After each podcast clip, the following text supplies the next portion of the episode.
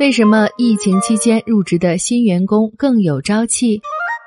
二零二零年春季，日本正值第一波新冠疫情来袭期间，各家企业纷纷取消了入职典礼，许多公司的在线新人培训结束后，直接采用了远程办公模式。原本以为见不到上司、前辈和一起入职的同事，会觉得寂寞和不踏实，但这些新员工似乎意外的轻松自得。总部位于东京的瑞可利管理解决方案公司，依据二零一五年四月至二零二一年二月期间收集的两万三千份数据，分析了各年度新员工入职后的情绪状况。根据新员工在工作积极性和负面感方面的自我评价，该公司通过综合判断。按照从好到坏的顺序，将他们的状态分为了朝气蓬勃、较有活力、茫然困惑、得过且过、精疲力竭五个等级。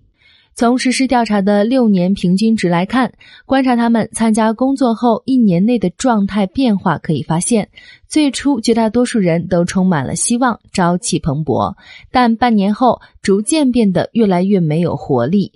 比较各年度的变化情况，可以发现，二零一五年度到二零一九年度的五年间，状态较好的员工以几乎相同的轨迹在持续减少，但是二零二零年度保持良好状态的员工比例却较往年有所提高，陷入精疲力竭和得过且过状态的人员较少。比较二月份的情况可以看到，朝气蓬勃、较有活力的比例合计为百分之八十五点六，达到历史最高水平。这或许说明年轻的数码一代很容易适应线上培训和远程办公，又避免了因为职场上的人际关系而感觉身心疲惫，以良好的状态顺利度过了作为新人的第一年。瑞可利管理解决方案公司分析称，由于和上司及同事见面的机会减少，过去那种职场上的精神疲惫短期内有所减轻，但由于比以往更加缺乏沟通交流，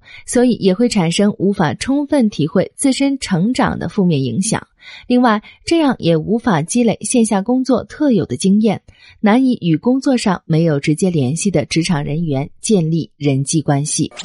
不知道大家还记不记得？霓虹酱曾经出过一期关于居家办公心理健康的节目，向大家介绍了居家办公和出勤的利弊。数据显示，职场中的居家办公者比例占百分之二十至百分之三十时，居家工作者的不安和孤独感最强。对于新入职的员工来说，上司更加应该掌握他们居家办公的情况，并让他们知道自己正在被关注。这样有助于建立信任关系，减轻员工刚踏入社会就陷入孤独的不安感。想要获取更多资讯，别忘了来微信和微博找霓虹酱玩耍哦。联系方式就在节目简介里。